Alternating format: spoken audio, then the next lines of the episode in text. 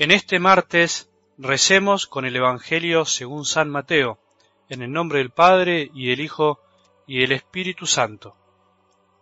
Dejando a la multitud, Jesús regresó a la casa. Sus discípulos se acercaron y le dijeron, Explícanos la parábola de la cizaña en el campo.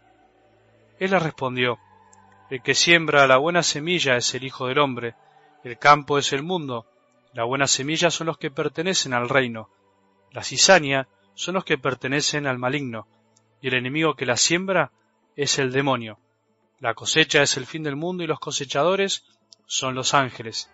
Así como se arranca la cizaña y se la quema en el fuego, de la misma manera sucederá al fin del mundo. El Hijo del Hombre enviará sus ángeles y éstos quitarán de su reino todos los escándalos a los que hicieron el mal y los arrojarán al horno ardiente.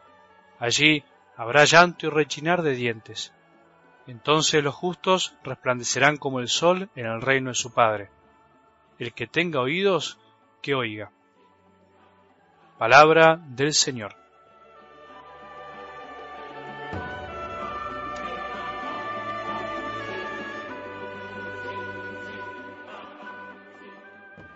Es interesante ir aprendiendo lo que la palabra de Dios dice sobre sí misma que en definitiva, en cierta manera, es lo que Dios dice sobre sí mismo. Si Dios es el que habla por medio de su palabra escrita, entonces quiere decir que Dios nos habla de sí mismo a nosotros y también nos habla de nosotros a nosotros. Pero entonces quiere decir, y en esto quiero que prestemos atención, que la palabra escrita es sólo un medio, un instrumento por el cual Dios nos dice cómo es Él y cómo somos nosotros. Sintetizo esto que te quiero decir. Una cosa es hablar de la palabra de Dios escrita, y por eso podríamos llamarla mejor Sagrada Escritura, y otra cosa es hablar de la palabra de Dios con mayúscula, que para tu sorpresa y la mía es mucho más que la Biblia, porque la palabra de Dios con mayúscula es Jesús. ¿Comprendemos esto? Jesús es la palabra de Dios Padre para todos, es todo lo que Dios nos quiso y quiere decir. Y Jesús habla más allá de la Biblia, aunque la Biblia es su lugar privilegiado, es el mejor de todos, por decirlo así. Por eso, cuando digo que aprendamos qué nos dice la palabra de Dios sobre sí misma, me refiero a la Sagrada Escritura. ¿Qué nos dice la Escritura sobre lo que es ella y lo que hace en nuestra vida? ¿Comprendemos? Espero que sí. La carta a los hebreos dice así, la palabra de Dios es viva y eficaz, y que es más cortante que cualquier espada de doble filo. La palabra de Dios es viva, pero también es eficaz, o también podríamos decir que es eficaz porque es viva. Solo lo que está vivo puede dar vida. La palabra de Dios escrita es eficaz, quiere decir que dice lo que hace y hace lo que dice. No se comporta como nosotros, que muchas veces no vivimos lo que decimos. Es eficaz en nuestra vida cuando la escuchamos con constancia. Siempre termina dando fruto y produciendo en nosotros lo que nos va diciendo, con el tiempo, con paciencia, si se escucha con amor. Es lindo saber eso. Es lindo creer en esto.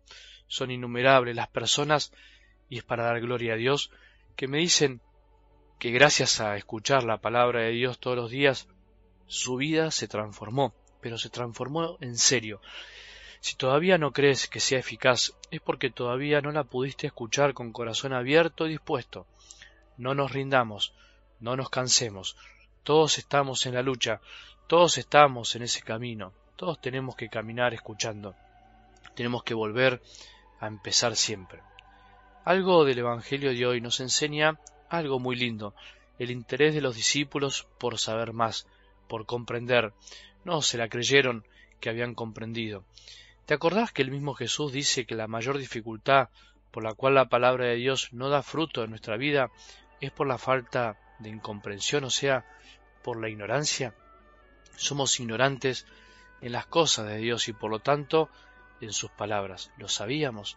A veces nos convencemos de que las parábolas de Jesús son una especie de lindos cuentitos para niños y creemos que las comprendemos fácilmente, pero la mayoría de las veces nuestra comprensión es superficial, se queda arriba nomás sin tocar fondo, y si no toca fondo, si no toca el corazón, no echa raíz, no termina de ser eficaz. Señor, explícanos la parábola de la cizaña en el campo. Qué lindo poder decir eso hoy a Jesús.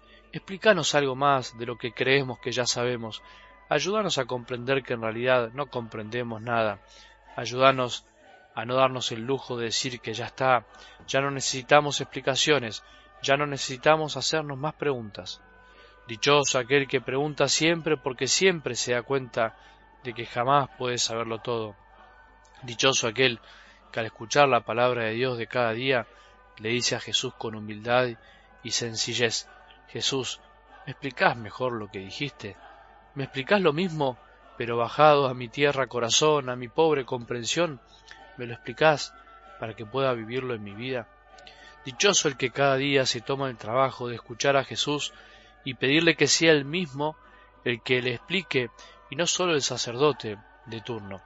Dichoso el que no considera a la palabra de Dios algo más en su vida ni la compara con cualquier escrito, sino aquel que toma conciencia de que es viva y eficaz, que da vida y cambia la vida, y de golpe se va dando cuenta que no hay palabras más lindas que las que salen de la boca de Dios.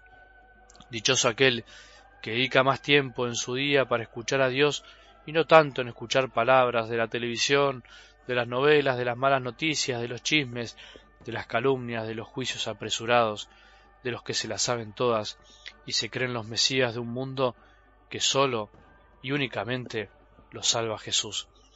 Hoy seamos dichosos oyentes de las palabras de Dios, Hoy seamos humildes preguntones y démonos el lujo de preguntarle a Jesús todo lo que necesitamos.